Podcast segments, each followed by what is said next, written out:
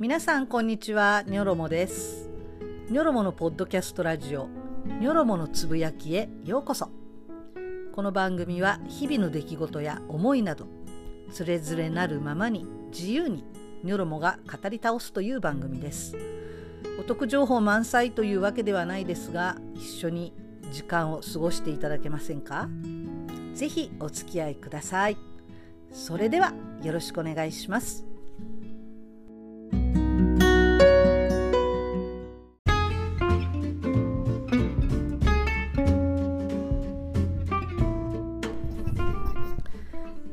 皆さんこんにちは。ニョロモです。いかがお過ごしですか？だいぶ秋らしくなってきましたね。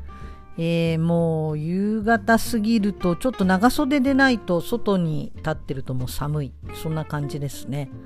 えー、っと今日は、えー、今この録音している時間はですねちょうど日にちをまたいだところになります、え今日は10月の19日、えになりますね。火曜日です、え午前0時10分を回ったところになりますえーと、今回はですね何について話そうかというともうこの、えー、内容しかないですね。えっ、とね横浜市長選のこととかも喋ろうとか思ってたりしてもそれすっ飛ばしてるんですけれどももうこの日になってしまったので、えー、衆議院議員の選挙について、え、話したいと思います。10月19日、えつまり今日がですね公示日というふうに言われます。えー、国選の場合は公示っていうふうに言いましてそれから地方選挙の場合は告示というふうに言いますけれども、えー、っと公示日っていうのが選挙戦スタートの日になります、えー、この日みんなね、あの事務所で出陣式っていうのをやってえ、頑張るぞみたいな感じになって選挙カーで街に繰り出していくっていうその第一声をするその日が、え、今日です。えー、ということで、えー、衆議院議員選挙について、えー、お話をしたいと思います。最後までごゆっくりお楽しみください。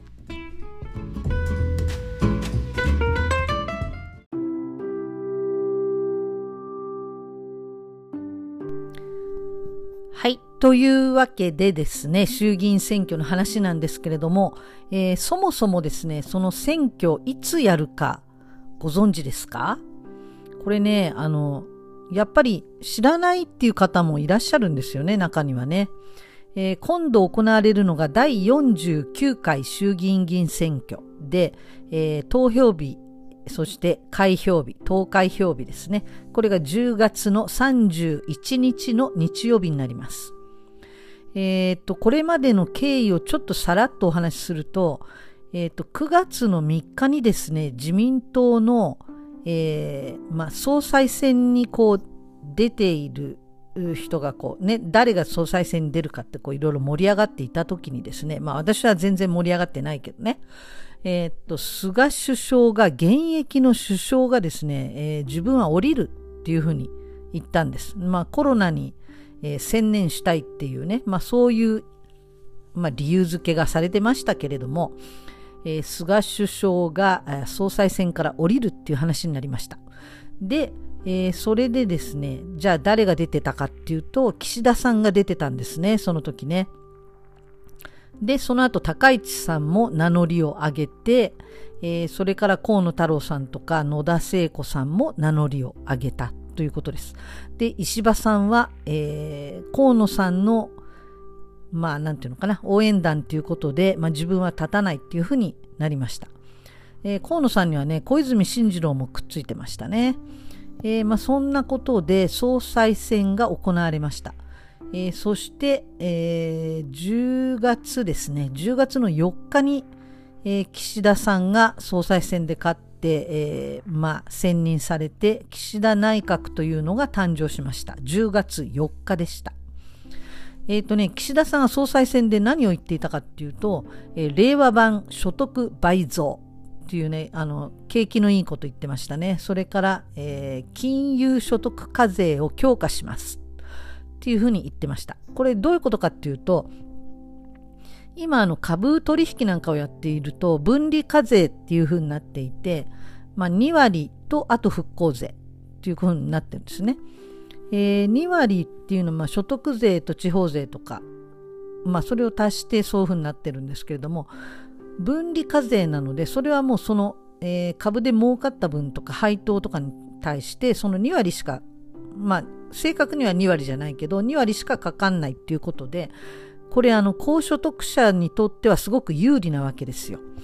えー、なんでかっていうと、その自分の所得にそれ組み込まれないんですね。まあ、あの別に計算されるので、まあ、本来だと、えー、総合課税になっていると、例えばじゃあ5000万儲けている。5000万の収入がある人に、さらにその株の1000万の収入が総合課税でこう、プラスされると、その人の収入は6000万っていうことになって、そこに課税されるっていうふうになるんだけれども、え、ー、と、その人の所得と、それからその株の方の儲けと別々に計算するので、えっ、とね、今は一番最高税率で所得税45%取られるんですね。だけど、まあ、どれだけ稼いでる人でも、その株とかに関しては、えー、みんな2割までっていうふうになってるわけですよ。だから、まあ、税率が低くて抑えられるので、えー、お得ってことになってるんですね。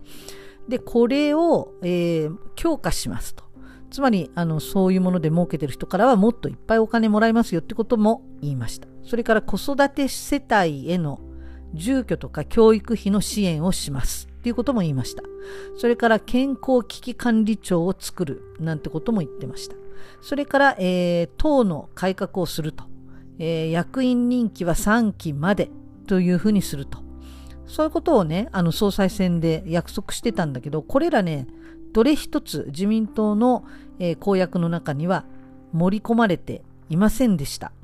えー、だから、この岸田さんがこうにやりますって言ってもね、自民党の方針としては、そんなの知らないよって感じになっているので、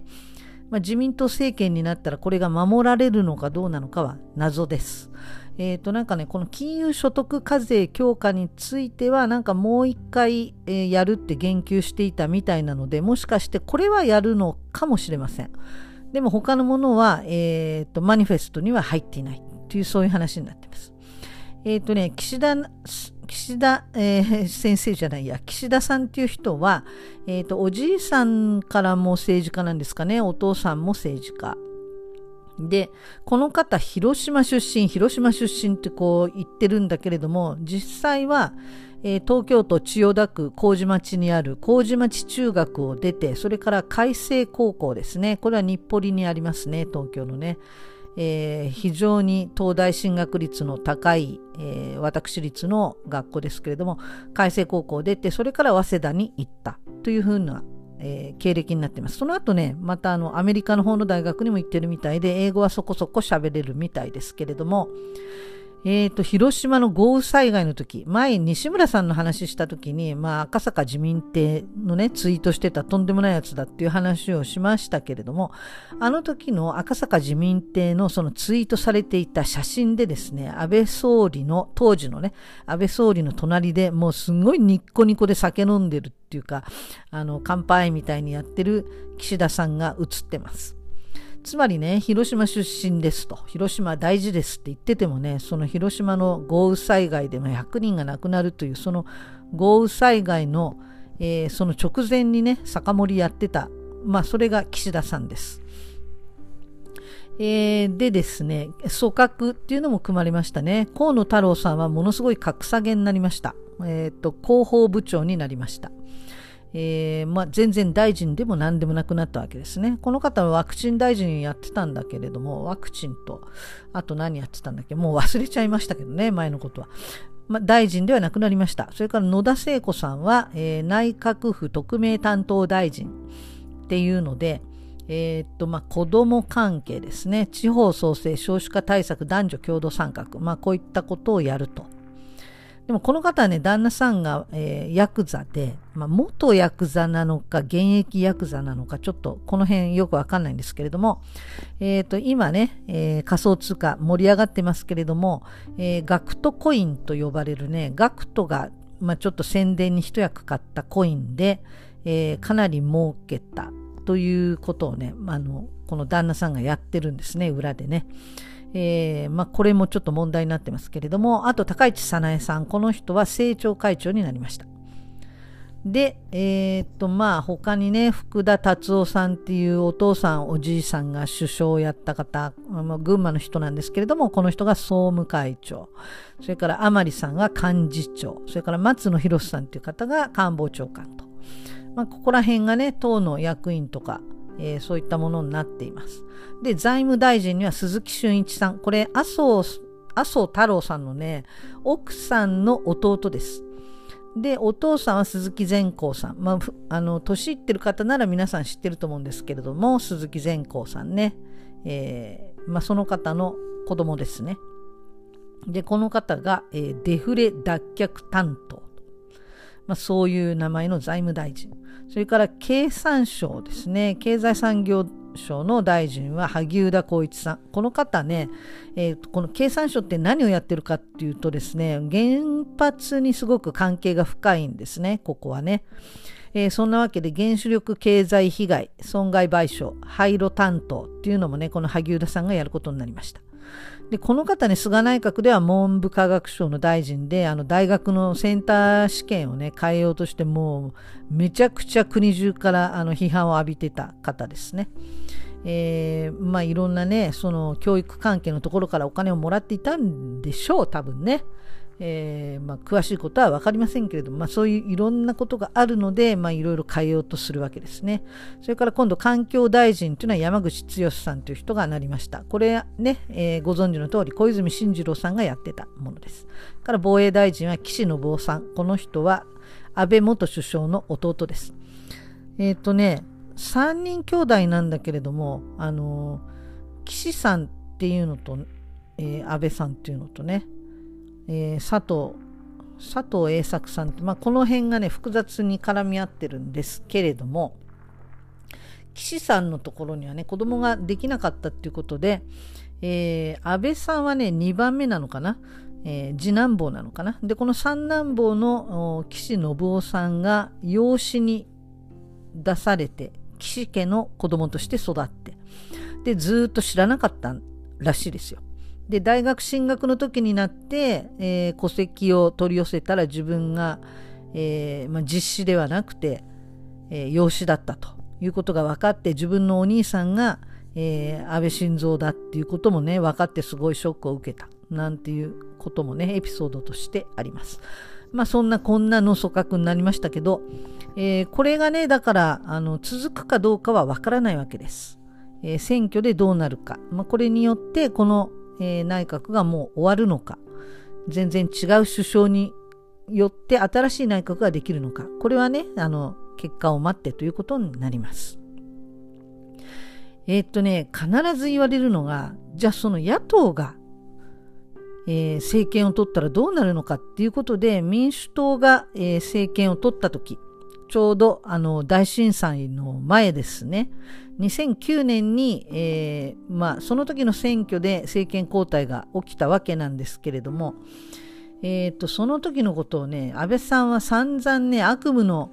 えー、政権だみたいなことを言ってたわけですけれども、えーと、実際はですねそんなこともなくてですね例えば経済で言ってみても、えー、民主党がやってた時はえー、確かに株価はすごく低かったです。で、確かね、平均株価が7000円台まで行ってたと思いますね。で、これはあの、円高っていうのもあったんですけれども、すごい7000円台、7000いくらっていう時代です。今も2万9000から3万っていう風になってるので、まあ、え、4倍ぐらい違うんですけれども、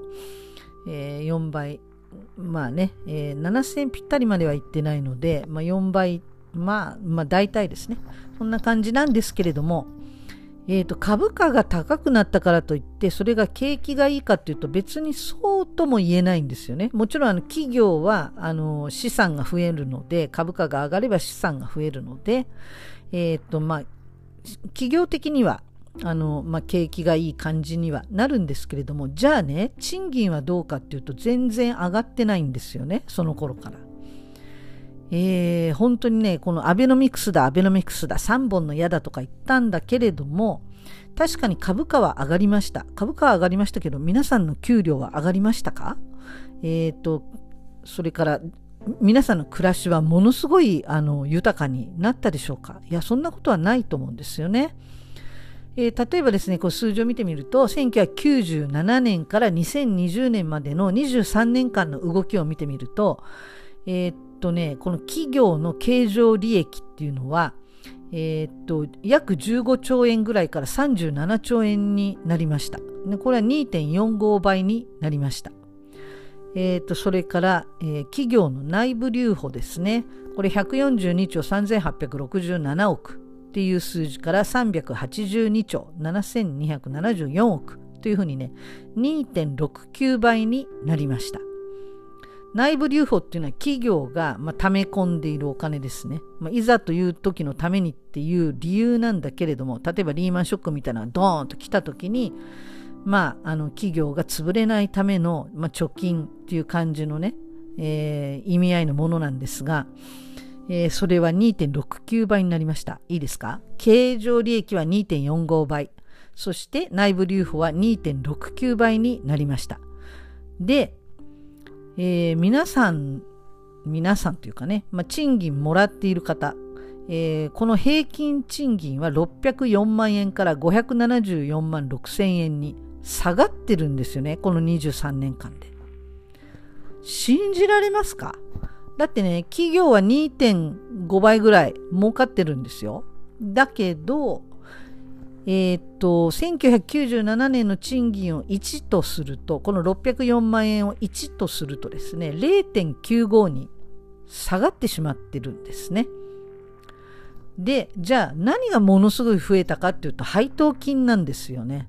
配当金っていうのは会社が、まあ、利益を上げてそれを株主に還元するっていうものですよね。で、えー、この配当金3兆493億円だったものが20兆2162億円に増えました。これ実に6.63倍に増えました。6.63倍ですよ。で、これが増えたからって一般の国民は誰もあの豊かにならないですよね。これもらうのはどんな人かっていうと、まあ、個人で投資している人、それからまあ大株主さんですね。で、一番儲かってるのは海外の機関投資家と言われるものです。例えばこういろんなファンドがありますよね。ファンドマネージャーとかよく耳にすると思いますけれども、えーとそういうあのファンドをやっているような海外の機関投資家って呼ぶんですけれども要するに、まあ、大体アメリカの人が買ってるパターンが多いんですけれども日本のあの株式市場って海外の人が株価を動かしてるっていうぐらい海外からの、えー、売り買いが多いんですね。で要するに儲かったのはアメリカの企業っていうことになります。だからこの安倍さんのやってきた政治も、安倍さんに限らないんですけれども、まあ、橋本さんとかね、もう全部そうなんですけれども、小泉さんとか、要するにアメリカのいろんな企業とか政府を超え太らすための政治をずっと何十年もやってきているっていうのが自民党政治になります。あの一般の国民には関係ないっていうそういう政治になりますよね。えー、これがあの今までの数字です。で例えばですね、えーと、税金のこともちょっとお話しすると1990年の税金この時の税収全部で60兆1000億円でした。で、えー、内訳をちょっと見るとですね所得税が26兆円、えー、この時の最高税率は70%です。なんと。所得税の一番高いのって70%も取られちゃってたんですね。もう働けど働けどって感じですよね。それから法人税は、えー、最高税率がその時40%でした。えー、これが18.4兆円、えー、あったんですね。それから消費税は、えー、1990年のこの時は3%でした。で、この時の消費税の税収は4.6兆円。で、その他っていうことで11.1兆円ありました。これが2018年、えー、28年経って2018年の税収を見ると60.4兆円です。えー、と思い出してください。さっき60.1兆円って言いました。60兆1000億円ね。60.1兆円。これが2018年、28年後見てみると60.4兆円ですね。3000億円ぐらい増えてますけれども、所得税は19.9兆円です。さっき26兆円あった所得税が19.9兆円に減ってます。で、所得税の最高税率は45%に減ってます。さっき70%って言いましたよね。それから法人税。法人税も最高で、最高でっていうか、法人税は40%でしたけれども、この2018年の時は、消費税を上げることによって法人税を下げています。福祉に使ってるわけじゃないんですよ。法人税を下げるために消費税を上げてるんですね。えー、法人税は23.2%に下がっています。40%から23.2%。そして、えー、12 12.3兆円になっています。さっき言った数字は18.4兆円です。これが12.3兆円になっています。つまり6.1兆円下がってるんですね。えー、っと、それからですね、消費税は、えー、8%になってます。安倍さんがやったんですよね、これもね。え、で、え、消費税の収入は17.6兆円に増えています。さっき4.6兆円って言いました。え、実にですね、13兆円も増えています、消費税が。で、その他は11.6兆円。まあ、ほぼ変わんないです。さっき11.1なので。で、こうやって見ると、税収はほとんど変わんなくって何が変わったかっていうとこの直感比率ですね直接取る税金と間接的に取る消費税なんかのこの比率が変わったっていうことですこの比率が変わったっていうことはえー、っと所得の低い人ほど負担が大きくなったっていうことを意味します。こういうことが、えー、ずっと自民党がやってきた、えー、政治っていうふうになります。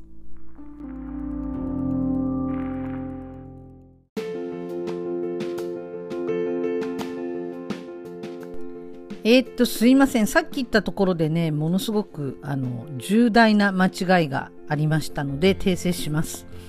えー、っと、これもね、本当世の中に出回っているいろんな、こう、もう世間一般で言われていることの呪縛に、このニョロモもかかってるんだなって本当思わされるんですけれども、えー、民主党政権の時に、えー、株価が7000円台、っていうふうにね、さっき言いましたけれども、間違いでした。本当にすいません。あの、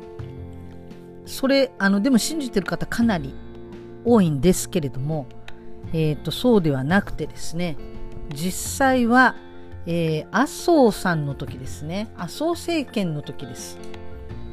えー、麻生政権の時に、株価が、えー、6995円っていうのが一番低い、えー、数字ですね。これをつけました。これなんでかっていうと2008年の9月にリーマンブラザーズが破綻したリーマンショックっていうのがね起きたんです。これでねとてつもない金融危機というかもうものすごい大打撃がこの株式市場を襲ったわけなんですけれどもこの麻生政権の時に6995円にガーンと下がったんですね。で、その後もずっと7000円台を推移していたのは麻生政権の時です。で、えー、っと民主党に、えー、政権がチャあチェンジして、その翌日にはもう1万608円になっていました。えー、それなので、えー、民主党政権というのはね、その麻生政権からのこのリーマンショックのこの煽りを受けたひどい株価のこの株式市場のこのひどい数字を引き継いでそしてその後今度はさらにギリシャの金融危機とか、えー、それから東日本大震災とかですねこういったもうさまざまな荒波をくぐり抜けてもですね、えー、鳩山政権というのは GDP プラス9.2%というのを達成してるんですね。えー、これちなみに、えー、小泉首相の時から見ていくと小泉首相の時は GDP プラス4.2%で第一次安倍内閣の時はプラスマイナス0です。そして、えー、福田内閣がプラス11.4%そして、えー、リーマンショックが起きた麻生内閣の時ですらですねプラス4%そして東日本大震災を経験した、えーまあ、民主党政権になっていくわけですが鳩山内閣の時がプラス9.2%からその東日本大震災の時の菅直人首相の時ですね。この時ですらですねプラス 7.3%GDP ですよ。で野田さんの時ですね。この時がプラス1.0%でこの後第2次安倍内閣になるわけですが野田さんが安倍さんに政権をとアホみたいに引き渡したもうもう本当にアホだと思うんだけれどもこの政権を引き渡したのと引き換えに何をやったかっていうと消費税を上げるっていうことのためにね野田さんは引き渡したんですよ。アホじゃないですか。その人ねその野田さん今もう民主党に、え、立憲民主党にいますけども、えー、第2次安倍政権が発足して、まあ、消費税を上げたわけですよね。で、その時の GDP、第2次安倍政権の GDP、マイナス30.5%ですよ。今までずっとプラスで来て、第2次安倍政権はマイナス30.5%をマークしています。ということを、えー、訂正して、そして、えー、補足させていただきたいと思います。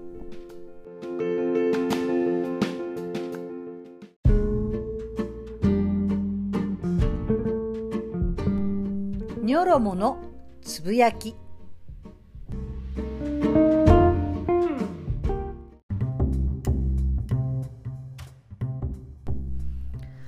えー、っと、10月14日の日にですね、衆議院は解散というふうになりました。衆議院でね、あの、こんな任期満了間際まで続いたのってなかなか珍しいんじゃないかなと思うんですよね。えー、っとね、大抵の場合はもっと早くに解散総選挙ってなるのが衆議院の、まあ、毎度のパターンなんですけれども、今回はもうほぼほぼね、ほぼほぼ4年間っていう感じで、えー、来ました。それでもね、あの、実際は11月に選挙になるんじゃないかって言ってたのをね、突然あの、岸田さんがこう、ちょっと、ちょっとこう、イメージアップしたなっていうところでね、で、コロナもちょっと収束してきたなっていうタイミングでね、いきなり1週間早めて解散しちゃったっていうね、奇襲作戦に出たわけですけれども、あの、解散の時なんであの、万歳参照するんでしょうね、あれね。もう本当あの、毎回毎回すごい違和感があるんだけれども、えー、衆議院解散するとなぜか国会のあの議場で万歳三唱が行われます。で、えー、19日ですね、今日が公示日ということで31日が投開票というふうになりました。えー、ということでですね、第49回ですかね、今回の選挙はね。えー、その、えー、選挙までの間にね、10月の26日に眞子さまと小室さんの結婚記者会見がどうもあるみたいなので、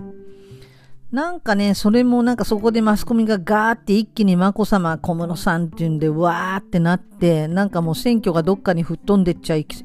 っ飛んでっちゃいそうななんか気がするんですけれども、えー、とにかくですね、期日前投票、期日前投票は20日からできます。えー、20日からできるんですけど、これはもう市役所とかのもう限られた場所だけですね。えー、っと、まあ、不在者投票も同様なんですけれども、あとはいろんな出張所ですね、公民館とか、そういうあのいろんな出張所であの投票できますよっていうのはもうちょっと期間が短くて、えー、群馬だとね26日あ25日からかな、えー、東京とかだと26日からとかこうちょっと短い期間でこう出張所みたいなところでは投票ができるようになっています。31日がねハロウィンなんで若い人はね渋谷に繰り出していっちゃうんじゃないかってすごいそれもすごい心配なんですね。その辺も狙ってやったのかな自民党はって思うんです。というのはなぜかというと投票率が上がれば上がるほどこれ政権交代に近づくんですよね。えーと、というのはねやっぱり自民党とか公明党とかっていうのは組織票でドカンと来るので投票率が低ければ組織票の率が高まるので強いわけです。でそうじゃないあの富裕層まあ、どこに入れようかな、誰にしようかなって言ってるような人たちがもういっぱいわんさかと、えー、諸外国のようにですね7、7割、8割、9割と投票に行ってくれたら本当にこの日本は良くなると思うんですけれども、何しろだって自民党を支持している人って3割ぐらいしかいないんですよ。この日本で。で、今投票に行かない人は4割いるんですよね。で、この投票に行かない4割の人たちがみんな目覚めてね、で投票に行ってくれたら本当これ政治変わると思うんです。自民党さんはまだ消費税上げようと思ってますよ。今10%だけど15%、20%って上げようと思ってます。で、野党はそんなとんでもないと、あの、思ってるんですね。えっ、ー、と、税金っていうのはそのインフレ抑制のためにあるんで、インフレになってきたなと思ったら、このえー、金利を上げるとか税金を上げるとかして引き締めてインフレを、えー、抑制するっていうそういうものなんですよね。だからその税金によって何かを賄うっていう考えもちょっと間違っていて、えー、それなので、えー、税金っていうのはインフレの時に上げるべきものなので、この日本はずっとデフレですから、逆にお金が回るように税金下げなきゃいけないんですよ。税金を下げるとみんながいろんなお買い物とかもできるようになりますよね。お買い物するようになります。で、そうするとお金がこの市場を回るようになります。誰かの支出は誰かの収入になります。そうするとまたその人たちがその収入でまた別のものを買います。というようにお金がこうぐるぐる回る。これがあのすごい経済が活性化するっていうことで企業にとってもこれ実はプラスなんですよね。そしたら企業だって儲かるわけだから、で、それで給料を上げてくれればいいんですよ、みんなのね。で、給料を上げてくれればまたみんなお金を使いますよね。するとまたこの市場でお金が回る、お金が回ると企業も儲かるっていう、そういう循環にしなきゃいけないのに、どんどんどんどん引き締めちゃってね、えー、ここはちょっと節約して、もうここも節約して、役所の、えー、人たちもみんな非正規のね、パソナで雇った、えー、契約社員にしちゃって、そこでお金使わない。で、えー、給料も全然上がらない。で消費税は上がる。で、そんな風になっていったらね、で、今ガソリンも高いと、もうそんな風になっていったら、本当にお金が回らないです。本当にダメですよね。そういうのはね。そういうあの違いをよく考えて投票してもらいたいと思うんですけれども、えっ、ー、と、この選挙の話をちょっと簡単にすると、え、ー、と、選挙カーっていうのは朝の8時から夜の8時まで音を出して走っていいっていう風になっています。えー、それなんでね、この選挙カーに乗る人は本当朝早くに集合して、もう夜遅くまで本当に大変なんですけれども、えっ、と、この公示日、まあ、地方選ですと告示日ですね。この日から、えー、走っていいと。この日の朝か、朝8時から走っていいっていうふうになっています。で、この朝ですね、えっ、ー、と、あの、掲示板にこう、ポスター貼ってある掲示板見たことあると思うんですけれども、公民館のところとか、公園のところとかね、あそういうところ、目立つところ、人がよく通りそうな場所、集まりそうな場所に掲示板があって、そこにこう、数字が書いてあるの見たことあると思うんですが、えー、それのくじ引きっていうのをこの日の朝やります。で、何番っていうのをね、その引いた番号のところにポスターを貼っていいよっていうことが決められるので、えー、くじを引いた人がですね、その選挙事務所にすぐ連絡をして、えー、3番ですとかね、5番ですとかってこう連絡するわけですよ。すると、えっ、ー、と、そのポスター部隊っていうのが、そのポスターを持ってわーって、あの、散らばっていってその番号に貼るんですが、大体ね、ほんと何百枚あるのかな ?800 枚、1000枚とかそれぐらいありますかね ?800 箇所ぐらいあると思うんですよね、確かね。えー、それぐらいのポスターをもう人海戦術で貼っていきます。で、その後今度はね、えー、みんなで出陣式っていうね、戦に出るみたいな、まあそういうノリなんですけれども、えー、出陣式っていうのをね、この選挙戦という戦に出ていくっていうことでやるわけです。で、まあみんなでですね、えーまあ、この選挙カーの前に候補者とか、えー、そういった人たちが並んで挨拶をしてみんなでわーって拍手して頑張ってこいよと、まあ、こう見送るわけですね。で、この選挙カーに乗っている女性のアナウンスをする人、この人たちを何と呼ぶかご存知でしょうか？えー、っとね、まあ、答え言っちゃうと、ウグイスっていうふうに呼ばれています。ウグイス城っていうふうにね、よく、これあれかな、野球のなんかこうアナウンサー、えー、9番ピッチャー、えー、大谷みたいな、ああいうあの話す方も、ウグイス城って確か言わなかったですかね。まあ、ウグイスって言うんですね。で、男性が乗る場合もあるんですね、これ、車に。で、男性の場合は何て言うでしょう？はい。thinking time ピーはい、えー、っと、正解はですね、カラスって言います。まあ、なんかね、わかるようなわからないようなね、まあ、背広着ているイメージだから、こう、黒い、黒っぽいイメージで、こう、カラスっていうんですかね。カラスっていうふうに言います。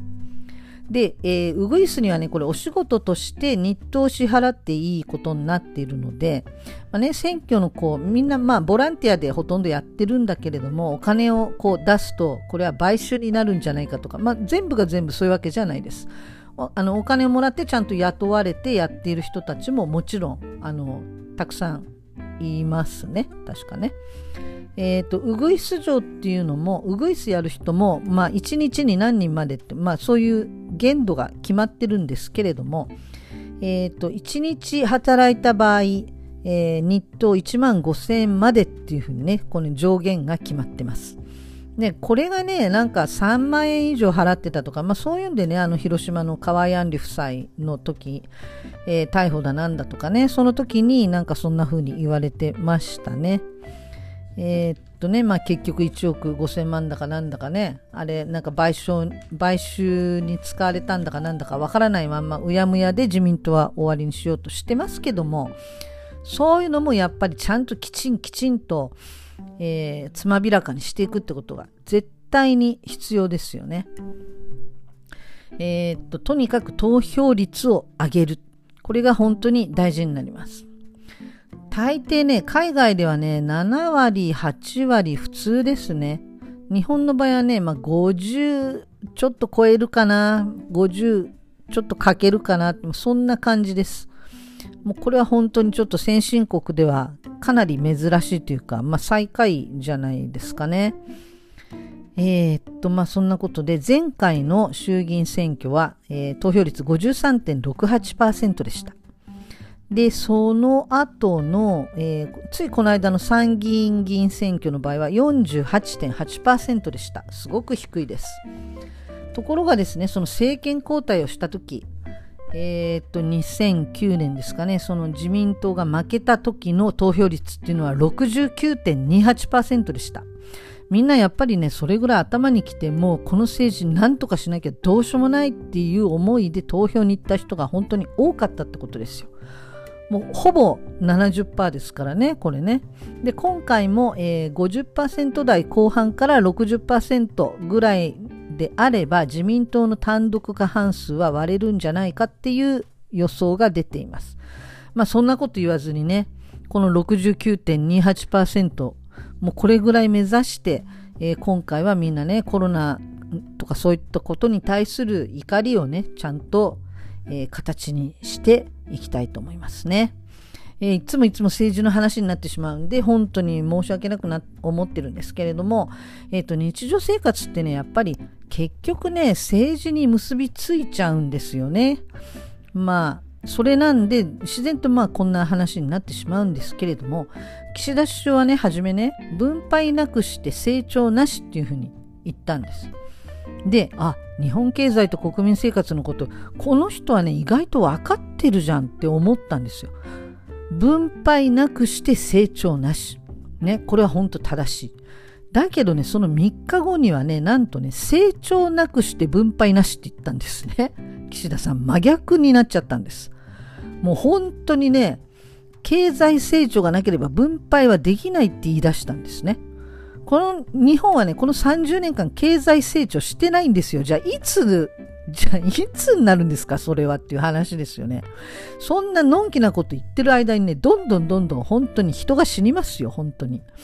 もうね、水も飲めない、食べ物も食べてない、そんな奴隷たちが働けますか？鞭打たれてもね、働けないですよ、本当に。だから、衣食住足りてればガンガンみんな働けます。だまずはね、普通に生活できるっていう社会でなければみんな働けないですよ。働けなきゃ税金も納められないんですよ、本当に。ね、海外ではね、授業がダメにならないように、こう、店が潰れないようにしっかりとこのコロナ禍で保証してきました。しかしね、日本はどうだったでしょう。たくさんの店が閉店して、中小企業が倒産して、非正規雇用から解雇になって、特に女性の自殺者が増えました。それに対してね、コロナ対策だと、コロナ対策だとかね、その時短営業だなんていうふうにね、緊急事態だのなんだのこう制限ばかりしていないで経済を回せと、えー、自殺者の方がコロナ死より多くなるぞと、まあね、いろんな経済評論家とか、まあ、いろんな人が声を大にして、えー、訴えていましたけれどもそれもニョロモはね間違ってると思ってます。あのコロナ対策より経済対策じゃなくてこれどっちも必要なのでえー、コロナ対策をしっかりしてちゃんときちっと制限をしてその上でその人たちが困らないように保障を充実させるべきっていうねこれ海外のようにですね。これをやるべきでした。でも日本はそれが全然足りていませんでした。だってね今までにもらったの10万円1回とあのアベノマスク2枚ですよ。そんな国ないですよ、本当にね。カナダだってアメリカだってね、10万円だ、15万円だの、えー、現金給付がね、3回以上ありますよ。その他にもいろんな保証があったしね。えー、まあ本当に、えー、財源はね、国債発行すればいいだけなので、未だにこの国の借金っていうね、嘘に騙されてね、この次の世代に負担を押し付けていいのかなんてね、こと言ったりね、その、その言葉に踊らされてる人本当に多いんですけれども、あの貨幣論をちゃんと学べばね、そんなことは嘘っぱちだってことがすごいよくわかります。2%のインフレ目標まではいくらでも国債発行して大丈夫です。なんでかっていうと、その国債を発行して、で、それが買いオペって言って日銀が買うんですね。で、日銀に対して国はじゃあ何をするかっていうと、えっ、ー、と、その、利率あの、その利子を利子分を払わなきゃいけないんですけれども、その払った分は国庫納付金って言ってまた、あの、日銀は国の子会社と同じなので、また日本のその政府にまた返納されるんですね。だから、あの、もうぐるぐる回ってるだけなので、あの、全然平気なわけです。で、このあたりのことがモダンマネタリーセオリーって言って、いわゆる MMT と呼ばれる貨幣論になっています。これ、えっ、ー、と、令和新選組の山本太郎さんの街頭演説の動画なんかでもね、詳しく、わかりやすく、すごく、あの、いろんなね、あの、画面も見せながら説明してるので、ぜひ、あの、見つけてみて、みてください。それから、このことをね、長年訴え続けていた三橋隆之さんっていう方のね、その方との対談動画でもすごくわかりやすいです。えー、ということでまたすごく長くなりましたけれどもぜひぜひあの投票に行って、えー、少しでもこの国を良い国にしていきましょうどこに入れるかはあなた次第ですではまた最後までありがとうございました。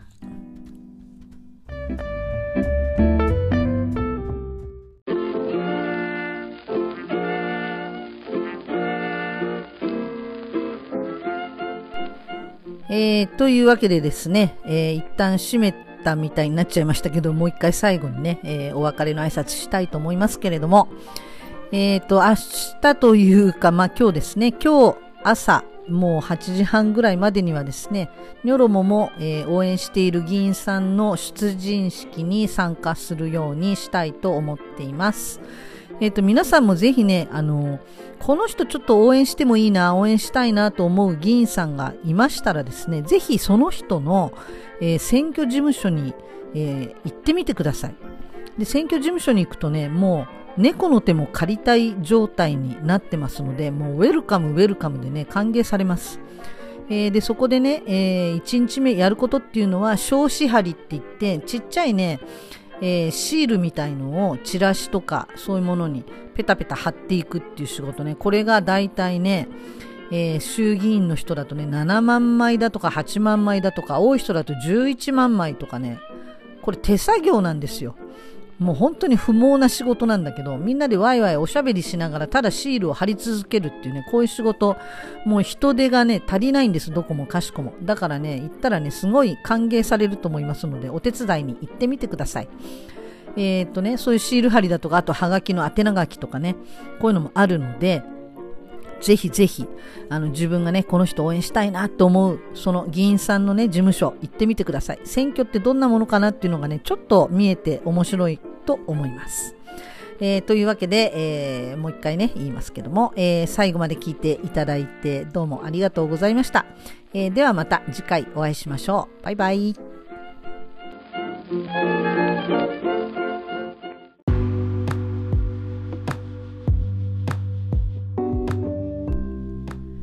この番組は急な入院や学会への参加などにより診療ができない。そんな院長先生に代わってあなたの歯医者さんで代わりに診療を代行するお助け歯医者さんテンポラリーデンティストジャパンの提供でお届けしました。それではまた次回。